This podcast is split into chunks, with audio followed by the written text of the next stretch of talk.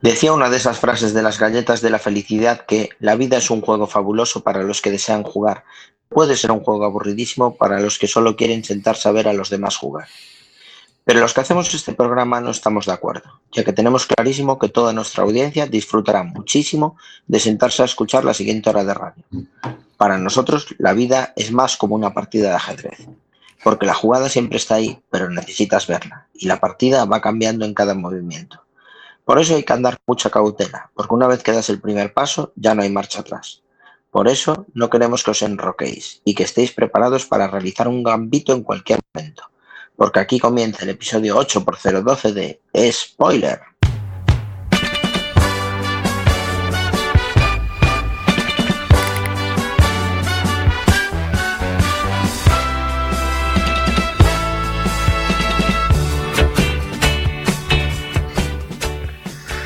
Muy buenas noches a todos, bienvenidos a Spoiler, estáis sintonizando el 103.4 de la FM de A Coruña y este es el programa de series de Quack FM, la radio comunitaria de A Coruña. Y no, yo no soy Diego de la Vega, soy Iver y hoy Diego está en su casita tomando caramelos Halls, pero esto no va a parar para que las series vuelvan a Quack FM como cada dos semanas los martes a las 10 de la noche.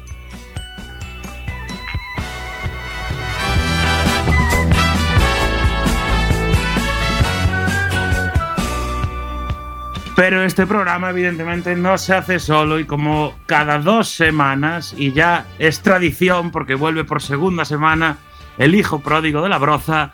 Muy buenas noches, Antonio Fra. Buenas noches, ¿qué tal, señor Iverson? Eh, vuelvo aquí hoy, nada, decirle a Diego que esto como con Freddie Mercury, show must go on. Efectivamente.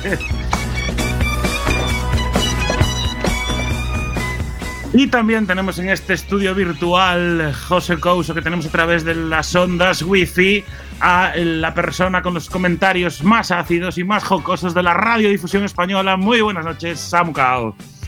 Muy buenas noches, Iver. Eh, mandarle también un saludo a Diego, que nos mandó un audio por la tarde para comentarnos que hoy no podía estar y desearle mucha suerte en ese casting para la segunda temporada de Veneno, que seguro que lo va a petar.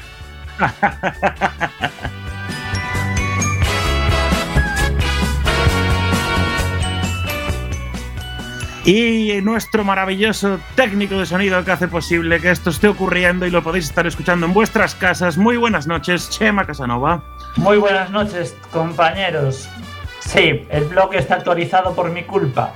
Digamos, el, el magnífico capítulo de Adrian Monk está todavía ahí pendiente, así que bueno, Voy a intentar hacer un jaque al blog esta semana y no enrocarme demasiado. ya casi casi lo tenemos. Estamos a punto de acabar de terminar de actualizar nuestro blog. Vamos a recordarle a la audiencia dónde pueden escuchar nuestros maravillosos programas en spoiler.quackfm.org o en Radioco. Pueden escuchar siempre que quieran nuestros programas. Y ya está sonando la sintonía porque vamos ya con la candente actualidad. Vamos con las spoiler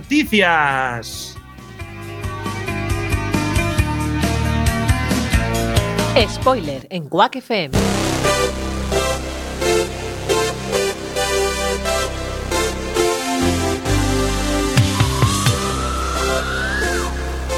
Y ya suena, ya suena la canción de Ready Player One, como se conoce gracias a Diego de la Vega.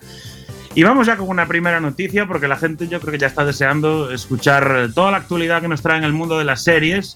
Y es que Samu Kao parece ser que hay una nueva serie en HBO eh, con las gemelas Olsen. ¿Qué nos puedes contar de esto?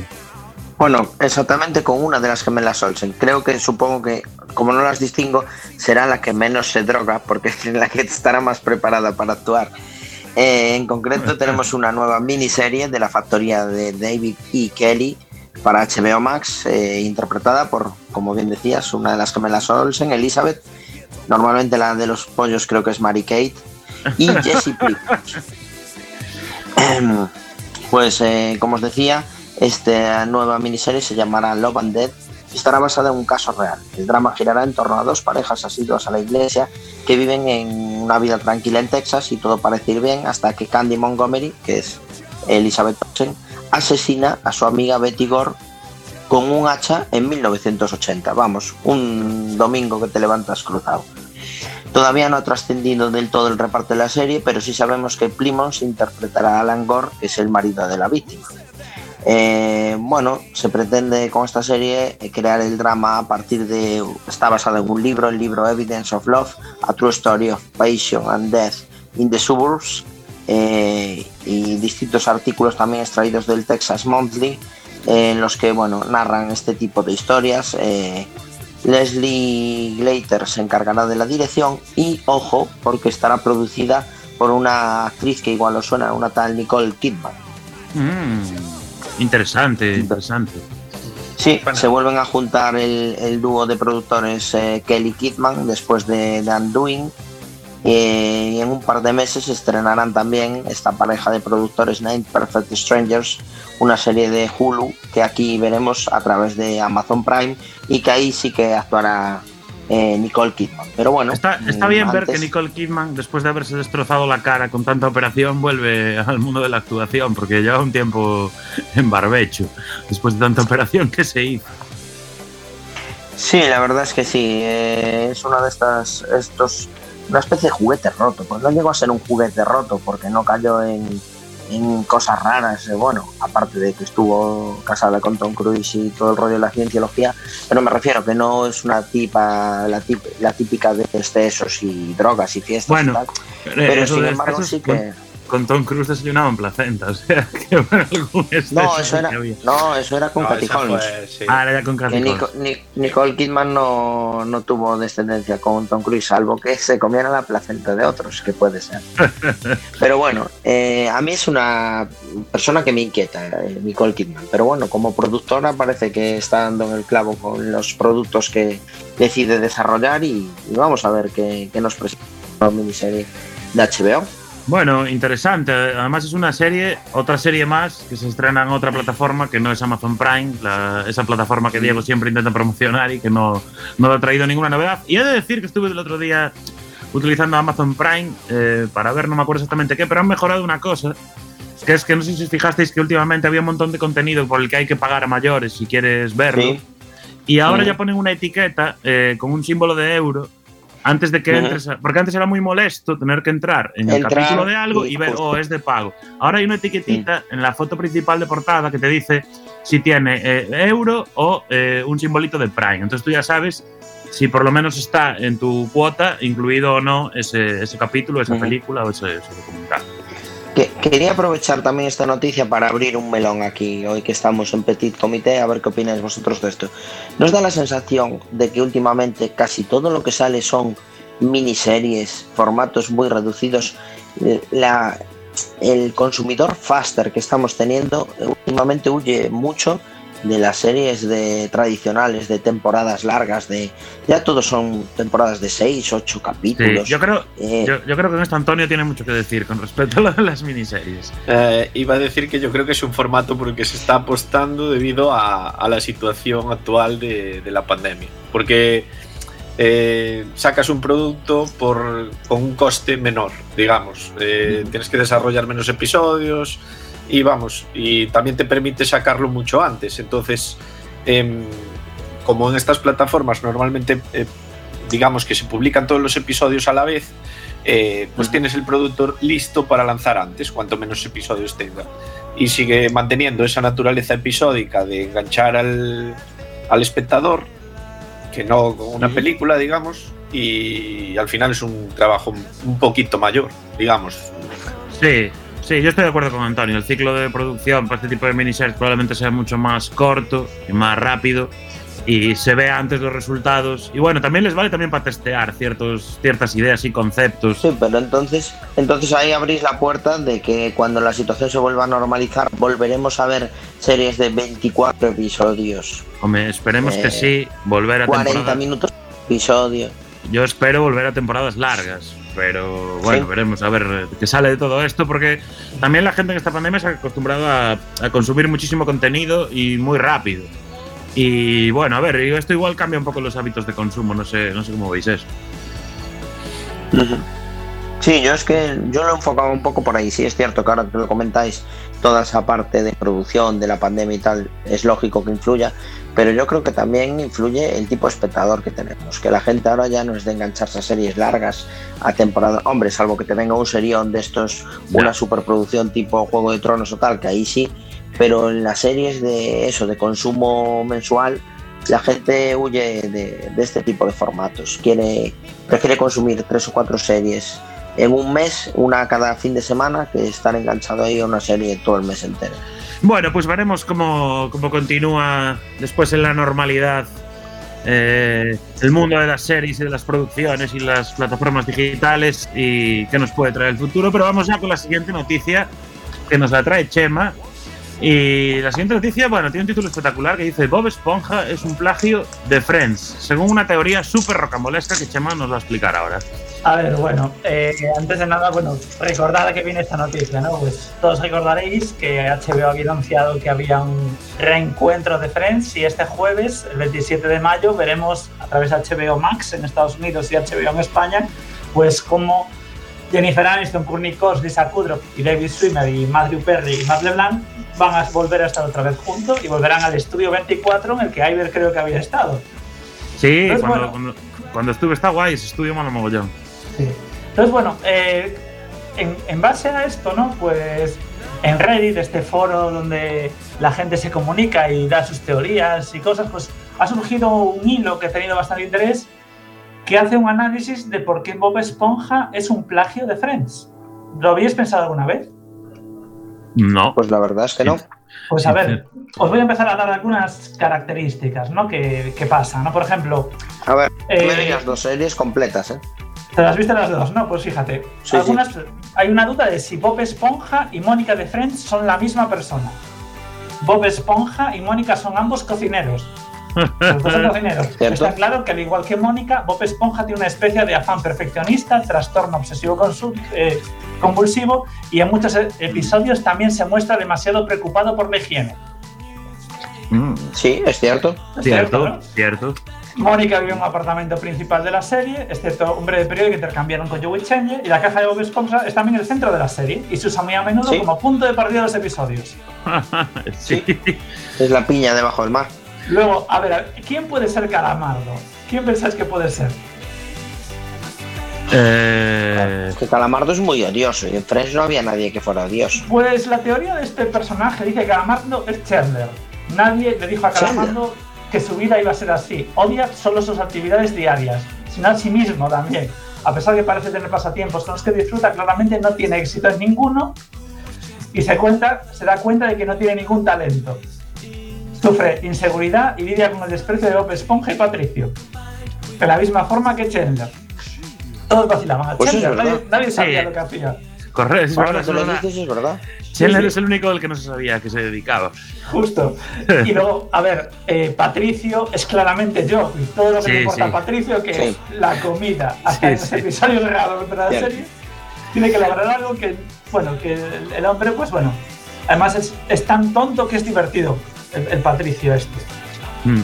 Sí, Sí, sí, totalmente. Así que bueno, si os fijáis, bueno, podemos seguir con todos los personajes. Y, Sí, la, la verdad que hay Tengo, un. tengo intriga por saber quiénes son los otros tres. A ver, pues mira, así vamos a entrar un poco rápido. Ross y Rachel son Cangrejo y Plankton. Cangrejo y Plankton, es verdad, una relación de amor-odio toda, durante toda la serie. Durante toda la serie. Y se tomaron sus descansos, es verdad. Y, y- y Sandy es Phoebe. Oh, San- Sandy es la. Arenita, claro.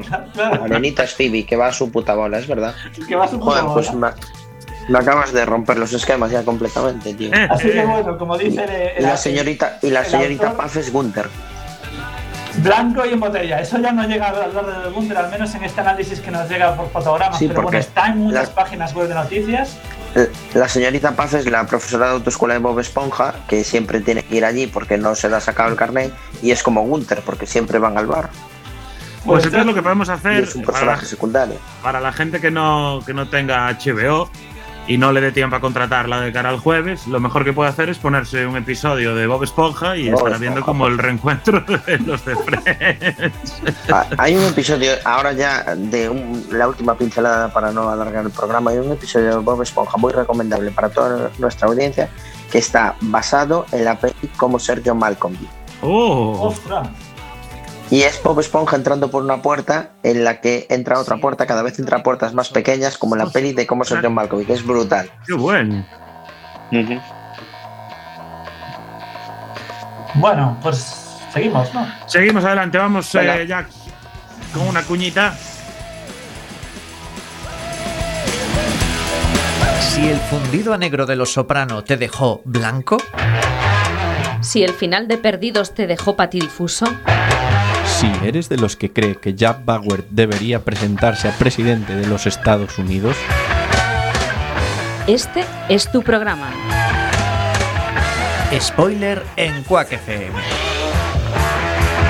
hablamos de series en serie.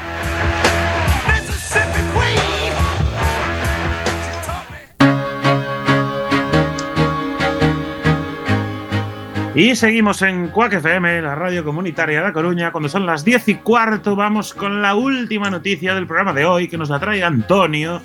Y vamos a hablar de una serie que hasta ahora no resistimos en hablar sobre ella, que se llama New Amsterdam y al parecer lo está petando muchísimo Netflix. ¿Qué nos, qué nos puedes contar de New Amsterdam, Antonio? Pues eh, que apuntéis 2 de junio. 2 de junio va a ser la. perdón. La fecha en la que se estrene la tercera temporada de New Amsterdam en España. ¿Cómo tercera? Ya hay tres temporadas de New Amsterdam. Ya hay tres temporadas. ¿Sabes, por- ¿Sabes qué pasó con New Amsterdam? New Amsterdam se estrenó primero en España en Antena 3 y no la vio ni el tato. Se No. estrenó en Amazon Prime y no la vio ni el tato. Llegó, llegó a Netflix, llegó a Netflix y, Y lo pegó petó. el, lo petó. Y ahí está, claro, todo el mundo ahora esperando que se estrene en Netflix y no. Va a ser en la Fox. La Fox se ha hecho con los derechos de New Amsterdam para España. Ya está emitiendo las primeras y segunda temporada para ponerse a la par con el estreno, como decimos, el próximo 2 de junio. Y eh, básicamente en Estados Unidos esta tercera temporada termina el 8 de junio, así que la emisión casi es simultánea con el fin, o sea, casi coincide con el fin en Estados Unidos de la temporada. Eh, deciros que esta tercera temporada va a tener 14 episodios nada más, por el tema de lo que decíamos, eh, producción por coronavirus y tal, pues han tenido que acortarla y serán menos episodios. Y si mal no recuerdo, en, o sea, en esta noticia no estaba incluido, pero eh, recuerdo haberlo le- leído en algún lado, ya estaban renovadas las, o sea, eh, firmadas cuarta y quinta temporada, así que Bueno, hay o sea que- para rato. O sea que va a pasar la navaja de Samu y todo. Seguramente. Bueno, a Seguramente. ver, ¿eh? Aquí de momento no pasó, ya no pasó ni el filtro de serie de la semana que Diego la quiso traer, se lo prohibimos y hoy que no está Diego traemos la noticia de New Amsterdam. Una pregunta. ¿Vosotros habéis empezado a ver la serie? Sí, Yo, yo no, yo no. Yo no. Yo he visto el primer episodio y tuve que ver ocho más. Está A muy mí- bien. A mí me encantó, o sea, yo me vi las dos temporadas que hay en Netflix casi del tirón. Contadnos Porque- algo para que Samu y yo, este fin de semana, que vamos a tener algo de tiempo, Sí, eh, vea- Bueno. le, le demos a play al primer episodio. Ver vemos los el fútbol. 20 primeros minutos y ya Seguramente- os engancha. Sí seguramente sea una decepción para Samu eh, no encontrarse en el barrio rojo, pero decir que New Amsterdam está ambientada en, en Nueva York, ¿vale? Es un Manhattan, ¿no? hospital público de Nueva York. Entonces eh, nos cuenta un poco las Hombre, me imaginaba. Pero escucha, ¿hay, hay algo de relaciones y folleteo y estas cosas. ¿Qué es lo que le Siempre, Samu? siempre. Siempre. Entonces, entonces ya está, ya me tiene Bueno, ganado. toda- pero no estamos al nivel de anatomía de Grey ni mucho menos. ¿eh? Y Ah, vale, vale. digamos que es una serie con un mensaje eh, muy mm, positivo dentro de las desgracias.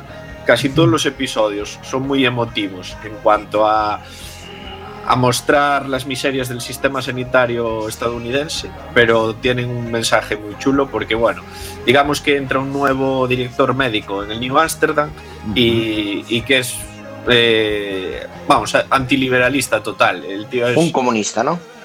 poco más que comunista, digamos. allí. Entonces esto pone Un todo bolivariano. Eso es, todo patas arriba. Sí, Bueno, pues eh, yo creo que le daremos una oportunidad entonces este fin de semana a New Amsterdam, ya que nos traes la noticia de que va a haber tercera temporada e incluso está renovada la cuarta y la quinta. Y antes de pasar al piloto, hay que dar una noticia, porque el mundo de las series en España dio un vuelco el pasado jueves. Esto ya sí que es una última noticia, pero es súper importante. No sé si la necrológica, la no necrológica. sé Lo vas, si a- lo lo vas a contar, ¿verdad? pero os voy a traer una tragedia. Esto es más grave que el día que murió Chanquete, porque Sí, el pasado pues, jueves Sí, sí. vimos en Sí. Cuéntame cómo pasó cómo moría Antonio Alcántara. Eso. eh, Pero una pregunta, yo no he visto el Pasó episodio. lo impensable. ¿En, en qué época temporal mu- muere? Mu- Ah, muere en 2021. 2020. En el presente, en el En presente. el presente, muere en el Ah, vale, presente. vale. Ostras, pues aguantó. Es que eh, daros cuenta de un una cosa. de muchas temporadas. Hemos sí, visto- Antonio. Hemos visto lo que pensamos que no íbamos a ver nunca, y es que hemos visto morir a Antonio Alcántara, pero Herminia no. Herminia no murió, efectivamente. Herminia no murió, ojo. Correcto, correcto.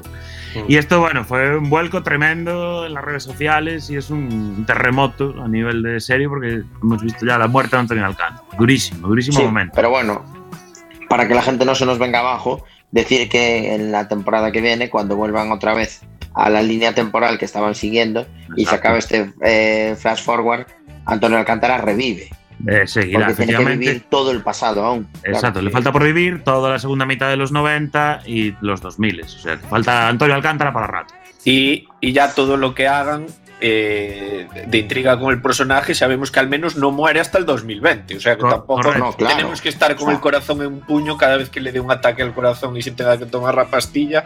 O además que se nos muere Antonio. No, no, No, hasta el correcto, 2020. correcto. Así, así por lo alto, lo, Antonio Alcántara va a estar limpiando chapapote en la Costa de la Morte dentro de poco. Sí. Eh, va a estar viendo cómo España lo gana todo jugando al fútbol. Exacto. O sea, le queda mucho por Absolutamente todo. Alcántara. Va a haber hasta la Liga del Depor, la Liga del. Depor. La Liga del Depor, tío. Esto de haber hecho después. ¿En qué, en qué año están en el pasado? Están en 93, ¿no? Está Así. en el año 93. Sí. Sí, ya pasó Entonces- las Olimpiadas y todo, sí. Toda la gente que está en 2021, que ya lo sabemos, no mueren en toda la serie. Correcto, correcto, Mm. correcto. A quien no vemos es Herminia en 2021. Eh, por cierto. claro, pero niño Claro, dicen que está muerta. Sí, en el sí. Tenía, tenía que tener 156 años ya. Correcto. Bueno, seguiremos hablando de Cuéntame porque quedan muchas temporadas, gracias a Dios. Pero ahora vamos ya con la sección semanal que tanto le gusta a la audiencia, el piloto.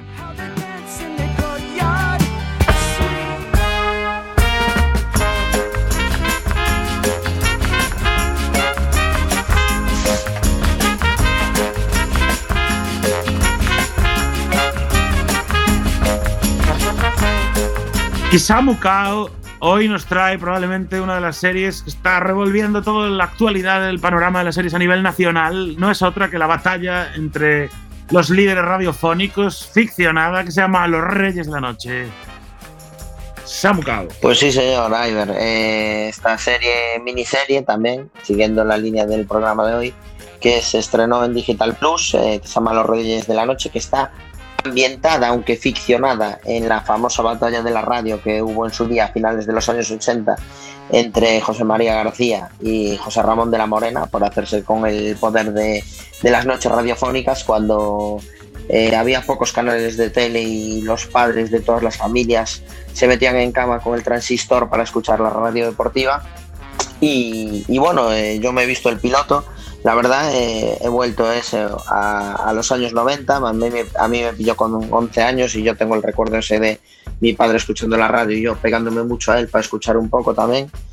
Y bueno, la serie pues eh, cuenta un poco, en teoría está ficcionada, pero vamos, ya en cuanto empieza a hablar el protagonista ya estás escuchando al butano porque la verdad Javier Gutiérrez, aunque eh, hace el personaje de Paco el Cóndor, eh, le llaman el Cóndor por no llamarle el butano, porque hasta el, el deje de la voz y la pronunciación y las expresiones y todo recuerdan a la perfección a la de José María García.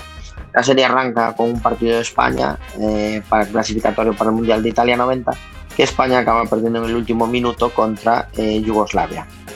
Entonces, bueno, eh, los que habéis escuchado a García sabéis que era un tipo bastante influyente, no solo en la opinión, sino en las decisiones deportivas del país. Y digamos que se toma como batalla personal acabar con el seleccionador, que por cierto está interpretado por Carlos Blanco. Es muy Sí. bonita esa batalla entre dos gallegos ahí discutiendo en la radio deportiva española, interpretando esos papeles ficticios. Y bueno, eh, decide que es el momento de que el seleccionador dimita y entonces va por él con todo va por él con todo, pone a todo su equipo a investigar y descubren pues que esa misma semana del partido los jugadores se fueron de fiesta y eh, entre otras informaciones acaban descubriendo también que el seleccionador estaba en la fiesta, que por eso no les reprendió porque él también formaba parte de la fiesta y al mismo tiempo también descubren una cuestión personal de su vida que es que su mujer está yendo mucho al hospital por de cáncer. Entonces, eh, este ser despiadado de la radio deportiva decide utilizar toda esa información contra él con el único objetivo de que acabe dimitiendo para demostrar que quien manda y quien corta y el bacalao en el fútbol es, es él. Entonces, bueno, al final lo consigue y a su lado está su ayudante, su mano derecha, el periodista que quiere que acabe heredando el programa, que en este caso es, le llaman J, por no llamarle Joserra, eh, interpretado por Miki Esparvé, y digamos que este joven periodista no está para nada de acuerdo con las viejas prácticas del, de- del señor Paco el Cóndor. Entonces, bueno, llega el momento de que es final de temporada, la cadena eh, está un poco molesta con ese tipo de periodismo. A él, como es el líder de la radio, viene ot- otra emisora más conservadora a ofrecerle el doble de dinero del que estaba cobrando y decide aceptar para irse con todo su equipo, pero eh, su jefe eh, decide contraatacar queriéndose quedar con ese miembro de su equipo, con J, precisamente para liderar la batalla contra él una vez que él se marche. Y ahí se termina el piloto y ahí empieza lo que muchos recordamos como una auténtica batalla campal de la noche radiofónica de dos periodistas tirándose toda la cara el uno al otro durante noche tras noche para conseguir ese pico de audiencia y que a todos nos estuvo muy entretenidos en esa época. A mí la verdad me parece un serión, está muy bien hecha, me recuerda mucho a esa época. Sí que tiene alguna cosa así ficcionada, como que lían al periodista J con la que hace el siguiente programa, no me imagino yo a Gemma Nierga liada con José Ramón de la Morena, pero bueno, es- quitado ese tipo de detalles, pues el resto es un calco de lo que de lo que fue en realidad. Muy buena serie y Muy buena, yo-. Hay cuatro episodios ya y este viernes salen los dos últimos. eh, yo he visto los cuatro y a mí la verdad que me gustó muchísimo la serie. Me lo pasé realmente guay. Y claro, yo también en parte porque también viví esa época escuchando la Sí. radio por la noche. de Abraza Farolas y Abraza- Cantamañanas del pelo blanco. Exacto, y la, la meculillas y todo este rollo. Así Sí. que yo, yo la recomiendo bastante, Sí, esta serie, ¿eh? a la gente. Me- a No sé, si, no, no sé si habéis podéis visto un- algún capítulo, Antonio Chema, vosotros. Yo no he podido verla todavía, pero le tengo Antonio era muy no, no había ni nacido en el Sí. 90, ¿verdad? Antonio? Eh, no, sí, sí. Eh, ya había nacido. y De hecho, me acuerdo de, de programas como El Larguero, de antes, claro, de, Mm. vamos, de los, en los años 90, sí, míticos. Pero claro, no viví tan de cerca esa guerra. Lo que sí, bueno, parece que en los programas deportivos eh, la guerra es cíclica, porque después pasó lo mismo con. con ¿Sí? Ya no me acuerdo cómo se llamaba, pero ah, lo que ahora es Carrusel y tiempo, tiempo de juego. Eso es, tiempo Exacto, ahora es tiempo de juego, pues los de Carrusel se marcharon, algunos Sí. se quedaron y ahí hubo también una guerra entre las dos principales cadenas. De Pero no era por la noche. De no hecho, noche. Paco el. Cóndor en la serie va a una nueva emisora que se llama Radio 9, que es muy es una emisora divina, porque Ah, les, le esperan allí curas, Ah. y los otros se quedan en Radio España, creo que se llama, ¿no? Sí, y no, sí, Radio España y el jefe que es eh, Alberto San Juan interpreta a Zendam porque Ah. Cebrián Sí, rimaba bastante bien. bastante Claro. bien. Que le ponen el, el subtítulo al principio, ¿no? De cualquier parecido con la realidad es una sí. insidiosa coincidencia. Correcto. Sí, Bueno, Justo. Samu, ¿recomiendas esta serie? ¿Le ves recorrido a los Reyes le veo todo el recorrido del mundo para la gente de nuestra época, incluso para la gente joven, para que aprenda un poquito de lo que fue el pasado de este país. Pues ojo al dato que nos vamos con la serie de la Ojo semana. al dato, señores. Pero antes vamos a escuchar un tema musical que es de la banda sonora de Gambito de Dama, la gran serie que vamos a analizar hoy, que se llama Don't Make Me Over, de Dionne Warwick.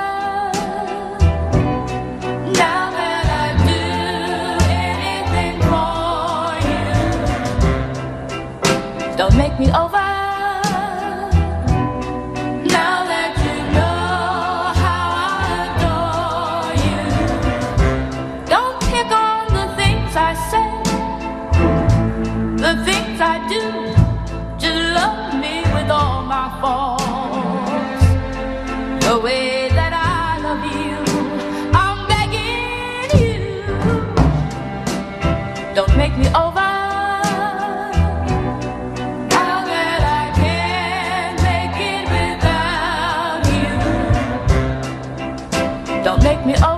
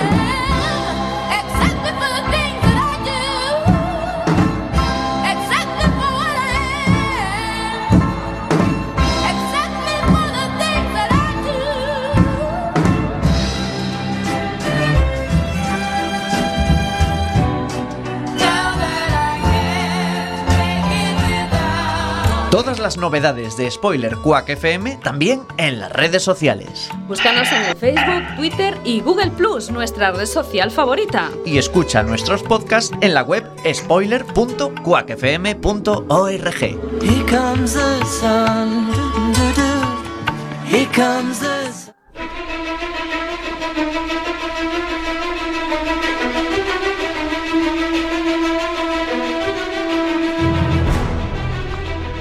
Gambito de Dama, The Queen's Gambit, es una miniserie de televisión dramática estadounidense basada en la novela del mismo nombre de 1983 de Walter Tevis, protagonizada por Anne Taylor-Joy. Eh, fue creada por Scott Frank y Alan Scott y lanzada en Netflix el 23 de octubre de 2020. Gambito de Dama, contra todo pronóstico, se ha situado en lo más visto de Netflix desde el momento de su lanzamiento. La serie ha conseguido aumentar la popularidad del ajedrez a nivel glo- global, llevando a personas que ni se lo imaginaban a interesarse por este sofistica- sofisticado juego de mesa que muchos consideran un deporte.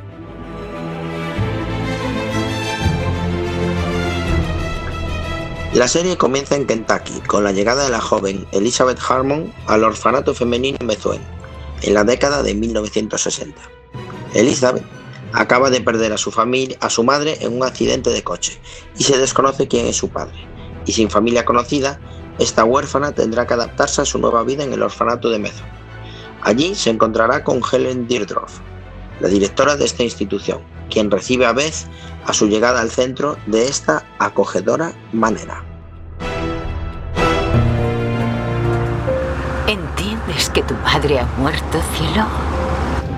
¿Sabes lo que significa, no?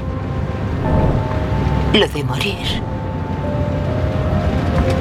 Bueno, seguro que se ha ido a un lugar mejor. Y algún día podrás volver a verla. Huérfana tras la colisión de ayer en New Circle Road, Elizabeth Harmon se enfrenta a un futuro problemático. Elizabeth, de nueve años, se quedó sin familia tras el accidente. Su madre, Alice Harmon, falleció en el lugar de los hechos.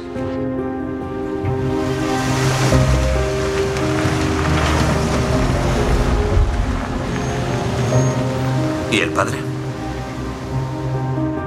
No pone nada. Supongo que, como la mayoría de hombres que viven allí, fue otra víctima de la vida despreocupada. Pobrecilla.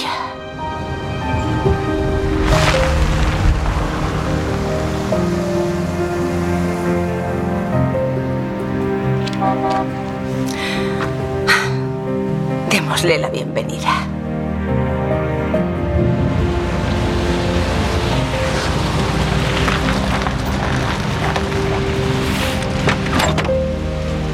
Bienvenida, Elizabeth.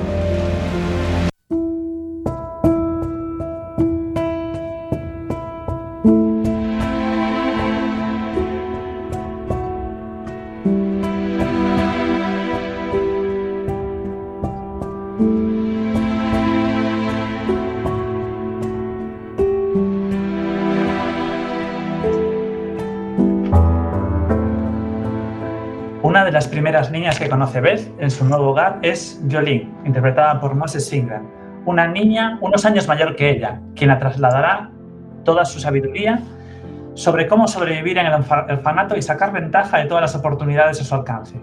Por ejemplo, era común durante la década de 1950 que el orfanato distribuyera eh, diariamente pastillas tranquilizantes a las niñas para que durmiesen más plácidamente, lo que se convierte en una auténtica adicción para algunas. Jolene le explicará a Beth cómo disfrutar mejor de esas vitaminas de distintos colores que le administrarán en la farmacia del centro. El señor Ferguson te cuidará bien. Hasta la cena.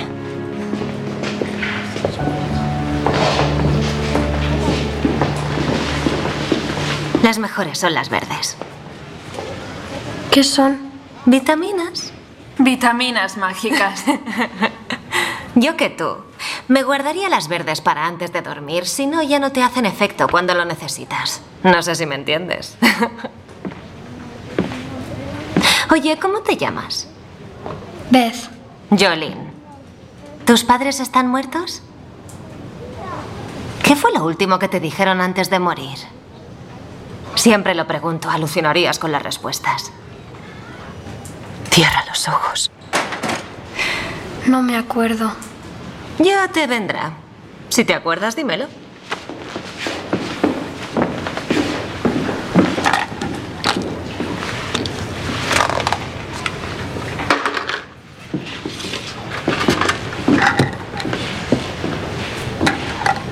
La verde es para aliviar tu carácter. La naranja para que crezcas fuerte.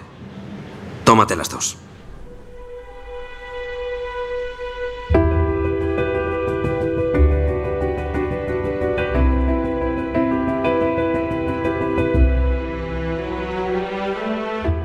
La vida en el orfanato transcurre para Beth de forma monótona, asistiendo a clase, al coro de la capilla, en el comedor, en la sala de dormitorio y en el cine en ocasiones especiales.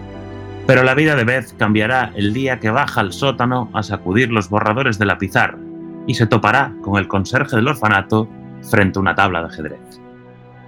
En ese triste, húmedo y mal iluminado sótano, Beth observará por primera vez al señor Scheibel con un tablero que tiene 64 casillas y 32 piezas jugando a un ajedrez al solitario.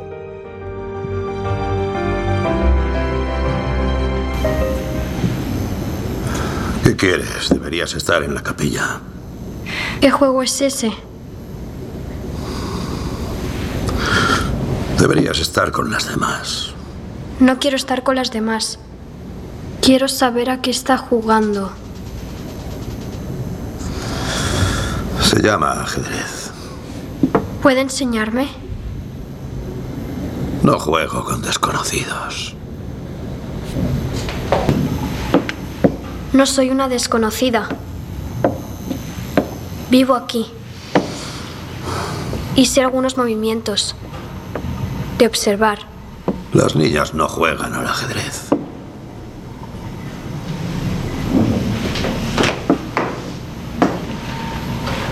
Esta se mueve de arriba abajo o de un lado a otro. Todo recto si hay espacio para moverse. Y esta solo va hacia adelante. Y esta alta puede moverse como quiera. ¿Y esta? Una casilla en diagonal y otra recto. Vamos a jugar. Yo las blancas. Ahora nunca. Timo su burra.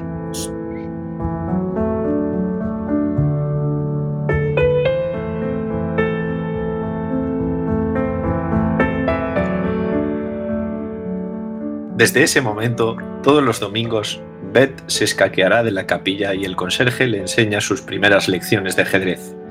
En poco tiempo, Scheibel se percata del potencial y el talento innato para jugar al ajedrez de una niña que apenas tiene 10 años y cómo consigue desarrollar imaginativas estrategias que son capaces de poner en tablas a un hombre experimentado como él. Todas las noches, Elizabeth jugará en su cabeza partidas contra ella misma que la llevarán a jugar de tú a tú con su primer maestro.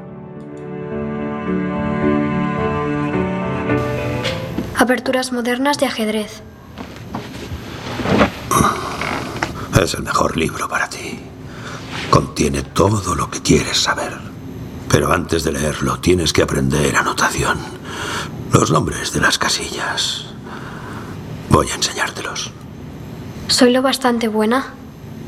¿Qué edad tienes? Nueve. Nueve años. Cumpliré diez en noviembre. Sinceramente, niña, eres un prodigio.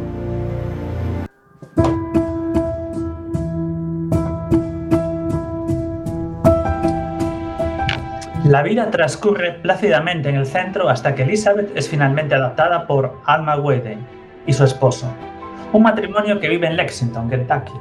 Allí comenzará su nueva vida asistiendo al instituto del barrio, donde trata de continuar con su afición, sin demasiado apoyo por parte de sus padres adoptivos. Como no tiene nada que perder, Beth decide, inscribirse en los torneos de ajedrez a pesar de no tener experiencia previa en competiciones oficiales. Para pagarse la inscripción, Beth le pide por carta a Shaver 5 dólares, prometiendo devolverle 10 si gana algún premio. El Bedel le envía por carta el dinero para la inscripción. Shaver no duda que su pupila podrá hacer un gran papel. Tenemos un reloj compartido. Si tu rival tampoco tiene, vuelve aquí y os dejaremos uno. La partida empieza en 20 minutos. ¿Tu puntuación? No tengo puntuación. ¿No has competido en ningún torneo? No. ¿Seguro que quieres jugar? ¿Seguro? No tenemos sección femenina. ¿A principiantes? Pero no lo soy. Eso da igual. Si no tienes puntuación, vas con los de menos de 600 puntos. ¿Cuál es ahí el premio? 20. ¿Y en la otra sección? El premio del abierto es de 100. ¿Y el reglamento me prohibiría participar? No exactamente, pero Pues inscríbeme. hay tres chicos con puntuaciones de más de 1800. Y puede que venga Beltic. Se te comerá viva.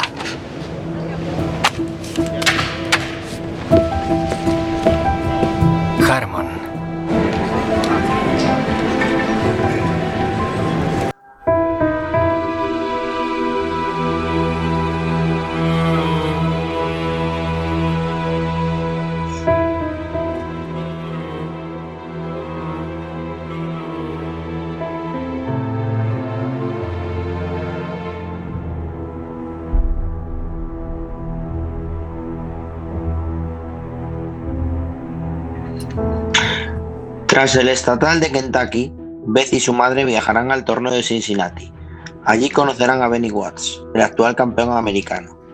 Benny, que le desea buena suerte, no juega en este torneo, pero es toda una figura. Incluso ha escrito un libro sobre ajedrez, a pesar de su juventud. A lo largo de la serie veremos cómo se desarrolla su amistad y cómo sus carreras se entrecruzan compitiendo en torneos diferentes.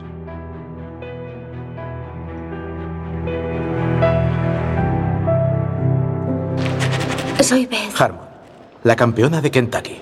Es un placer. Dos partidas al día y el control de tiempo 120-40. Aquí Dos horas para 40 movimientos. Venga, venga. Bienvenida a Cincinnati. Gracias. Y la torre llega a la séptima fila. Aquella torre ahí era todo un hueso en la garganta. El tipo lo miró y pagó los 20 pavos. La defensa Caro Khan, un coñazo. ¿Qué tiene de malo la Karokan? Todo peones y sin esperanza. Mirad, os lo enseñaré. Esta es la Caro Khan. Yo capturaría el caballo. Tú eres la chica de Kentucky que ganó a Harry Beltic. Si lo capturas, doblas sus peones. Vaya cosa. Como he dicho, todo peones. Y sin esperanza. Os enseñaré a ganar con las negras. Fijaos bien. ¿Qué hacen ahora las blancas? Dama captura peón. Dama captura peón. Torre 8 rey. Jaque. Cae la dama. Mises contra Resepsky. Sí. Años 30. Sí, Margate el 35. Las blancas jugaron torre 1 dama. ¿Qué más le queda? Tengo que irme. ¿Y sabes qué? Que Reshevsky jugaba así cuando tenía tu edad pequeña. O incluso menos. ¿Competirás? ¿Qué, aquí? No, no. Solo he venido a ver a unos amigos. Además, jugar muchos abiertos me perjudicaría, ¿entiendes? Suerte.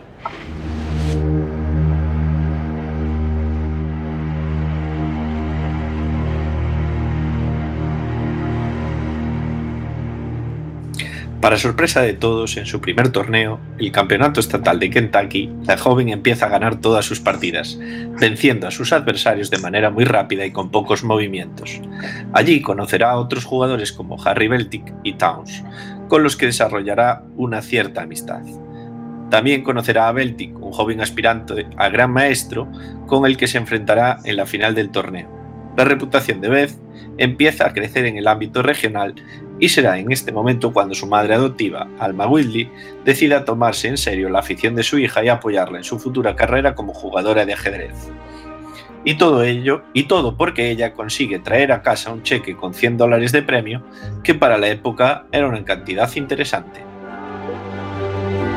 La comunidad de ajedrez de Kentucky quedó asombrada este fin de semana con una jugadora local que venció a los jugadores más consolidados y ganó el campeonato estatal de Kentucky.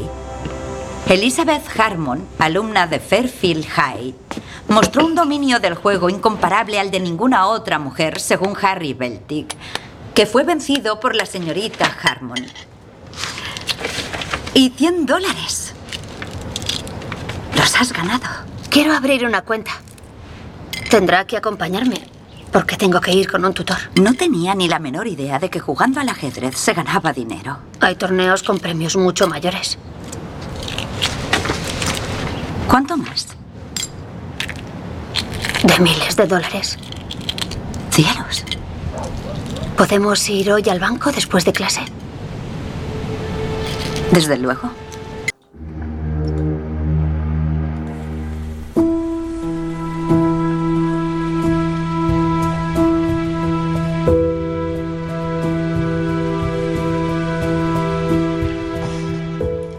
En Gambito de Dama veremos a Beth ganar y perder partidas, hasta convertirse en una popular y sexy maestra de ajedrez, en un universo de jugadores masculinos. Pero también veremos una Beth cada vez más dependiente de las drogas y el alcohol, hasta que comienza a perder el control de su vida. Gambito de Dama refleja muy bien los egos desbordados de los maestros del ajedrez, a quienes les cuesta mucho aceptar que una joven con un don innato sea capaz de vencer a cualquiera. En definitiva, si todavía no habéis tenido la oportunidad de ver Gambito de Dama, no os perdáis la magné- magnética interpretación de Anna Taylor Joy como Beth adulta. Después de ver esta serie, hasta quizás os apetezca echar una partida en el tablero donde blancas y negras se enfrentan sin fin para poner en jaque al rey contrario.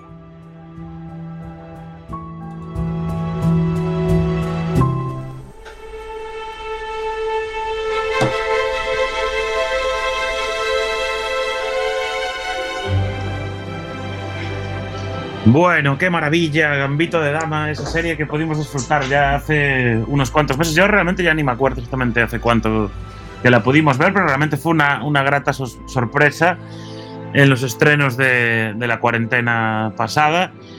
Y creo que la serie ha recibido algunos premios, eh, ¿verdad, Antonio? Fue el primer piloto de esta temporada, ¿eh? Fue el primer piloto de esta temporada. Eso es un premio en toda regla. Eso ya es un premio. Bueno, sí, entre los premios que ha ganado, pues eh, tiene dos globos de oro a mejor miniserie y mejor actriz en miniserie para Taylor Joy. Y también ganó los Critics' Choice Television Awards, la, la propia protagonista, y el premio del Sindicato de Actores a la mejor actriz de televisión. Es decir, O que, sea que- que esta actriz eh, se crió en- entre Argentina e Inglaterra y vamos, que tiene acento perfecto americano, pero que, que también es, vamos, en cuanto habla en español, eh, habla perfecto en español. No es como Jennifer López, digamos. Interesante. Yo os voy a contar un par de anécdotas curiosas. Una es que normalmente en este tipo de series, cuando vemos tableros de ajedrez, suelen estar las fichas mal colocadas y los tableros también erróneamente colocados. En este caso no, las posiciones de juego son realistas porque incluso todo un campeón del mundo como Gary Kasparov participó en la producción de la como consultor en la producción de la serie. Y la actriz, al igual que el resto de los actores que interpretan a grandes maestros, no tenía ni idea de ajedrez eh, cuando empezó a interpretar eh, este papel. Y ya como curiosidad, para sacar también de aprendizaje de todo esto, os pregunto, ¿alguno de vosotros sabe qué es un gambito de dama? Sí, pero no. O sea, es, es una Ahí jugada del ajedrez y que jugada de ofreces- No, es muy fácil de entender. Un gambito es una jugada del ajedrez en la que tú sacrificas alguna pieza para obtener un beneficio posicional. En este caso, el gambito de dama es cuando sacrificas el peón que está por delante de la dama para abrirle hueco a la dama y poder moverla más fácil. Ahí. Ahí lo dejo. Ahí quedó. Eso estuviste estudiando en Wikipedia antes de venir, ¿no? No, no, yo es que no, no juego muy bien, pero, pero me gusta mucho el ajedrez y por eso también me gustó esta serie, porque está muy bien tratado el tema del ajedrez. Entonces juegas ajedrez, al menos. Como. sí, No, bueno, digamos que es como el fútbol, que todos sabemos, pero luego no jugamos bien. Digamos que sigo retransmisiones de ajedrez, pero si tengo que jugar yo, me cuesta. ¿Y tenemos alguna curiosidad, alguna curiosidad más de esta serie? Sí, así Sí. para terminar, comentar, bueno, que después del lanzamiento, pues las ventas de tableros de ajedrez se multiplicaron con respecto al año pasado, ¿no? incrementándose incluso el interés en aprender a jugar. Las, muchas niñas se apuntaron a, a cursos de ajedrez en Estados Unidos y en muchos países. Y en Google, cómo jugar al ajedrez duplicó el número de búsquedas que tenía anteriormente también. Así que bueno, le hizo un, O sea, que gracias a la serie es un poco el retorno al ajedrez después de unos años en el que, bueno, eh, se había ido un poco a menos, ¿no? Un poco este deporte. Y, Desde que ganan los ordenadores perdió mucho. sí, Antonio. De, hecho, yo había leído que mm, se habían, después de, no sé si era los dos meses siguientes de salir la serie, que se habían inscrito el mismo número de mujeres en, o sea, en fichas federativas de ajedrez que los 10 años anteriores. Y era, es cierto. vamos, estadísticas brutales. Y que la página más conocida a nivel mundial de ajedrez para aprender y demás, que creo que es chess.org o chess.com, no sé cuál de las dos es. chess, chess24.com. Pues debe ser. Que también Eh, eh, tuvo un pico brutal de, 24.es. tuvo un pico brutal de nuevos usuarios y demás. Ahí no recuerdo exactamente las estadísticas, pero Bueno, pues además de traernos el ajedrez de vuelta, creo que nos dejó muy buen regusto esta serie, pero vamos a evaluarlo con la nota spoiler. Y vamos a empezar primero por eh, eh, una persona que no está haciendo hoy aquí el programa, pero que nos ha querido dejar eh, la nota en formato audio y nos lo envió. Y vamos a escuchar ya la voz del padrino Diego de la Vega.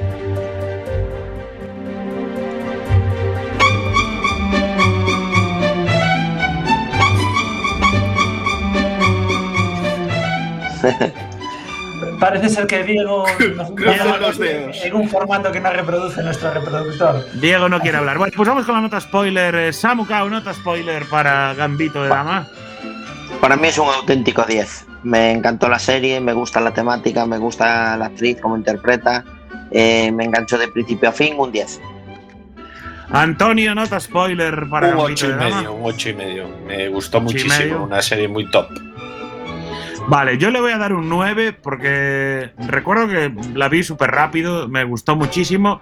Y los últimos episodios, eh, no quiero hacer spoiler, pero los últimos episodios en concreto eh, me enrollaron mogollón. Así que yo le doy un 9. Chema, nota spoiler para Gambito de Dama.